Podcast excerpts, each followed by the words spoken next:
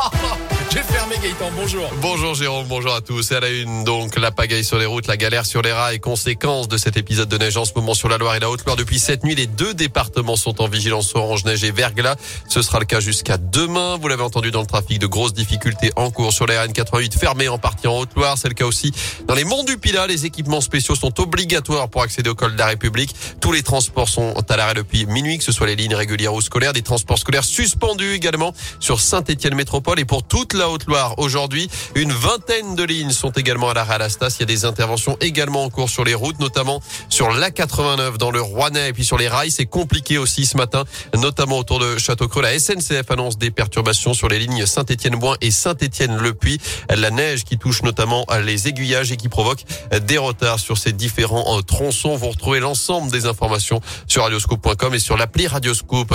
Dans l'actu également, à saint une femme retrouvée inconsciente par les pompiers d'après les premiers éléments. Les secours ont été appelés vers 3 heures ce matin dans le quartier de Moreno où la victime âgée de 42 ans venait d'être frappée par son conjoint. Elle a été transportée en urgence absolue vers l'hôpital Nord. L'actu, c'est aussi les prix des carburants qui baissent aujourd'hui moins 18 centimes par litre, une mesure qui va durer 4 mois. Les tarifs avec les remises seront bel et bien affichés sur les totems aux entrées des stations, contrairement à ce qu'avait annoncé le gouvernement dans un premier temps. Et dans ce contexte, va-t-on devoir se passer du gaz russe? Vladimir Poutine veut en tout cas que les pays européens payent leur importation de gaz en roubles dès aujourd'hui, ce que refusent notamment la France et l'Allemagne.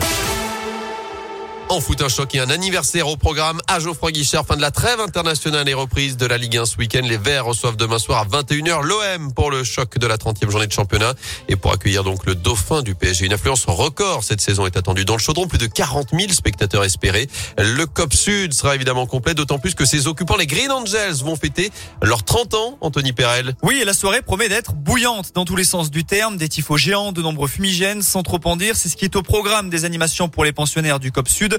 Les Green Angels, fondés en 1992, comptent bien fêter dignement 30 ans d'une vie parfois mouvementée.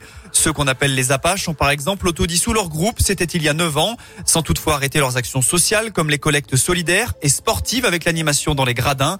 Il y a un mois de cela, toujours dans le cadre de leur anniversaire, ils ont offert un spectacle pyrotechnique en plein cœur de Sainté dans la nuit du 12 au 13 février dernier, avec des feux d'artifice tirés aux quatre coins de la ville. Cette fois, c'est dans leur stade qu'ils comptent fêter cela, malgré une grosse épée de Damoclès, ce sursis de deux matchs à huis clos partiels qui planent sur le chaudron. Les rencontres de ce mois-ci, contre Brest et Monaco, pourraient bien se disputer sans les nouveaux trentenaires dans la tribune sud. Et sans oublier qu'un huis clos total est toujours en vigueur après le match face à Nantes en décembre dernier, un sursis, qui en cas de fête trop explosive, pas de supporters du tout contre Brest dans 15 jours. Notez que les Green Angels ont justement donné rendez-vous à leurs membres dès 17h30 demain, au pied du COP Sud avec une consigne, ne pas utiliser utiliser d'engins explosifs pendant toute la durée de la rencontre. À suivre avant cela le tirage au sort de la Coupe du Monde 2022 qui pour affronter l'équipe de France au Qatar? Réponse à partir de 18h. Le mondial qui aura lieu, je vous le rappelle, du 21 novembre au 18 décembre prochain.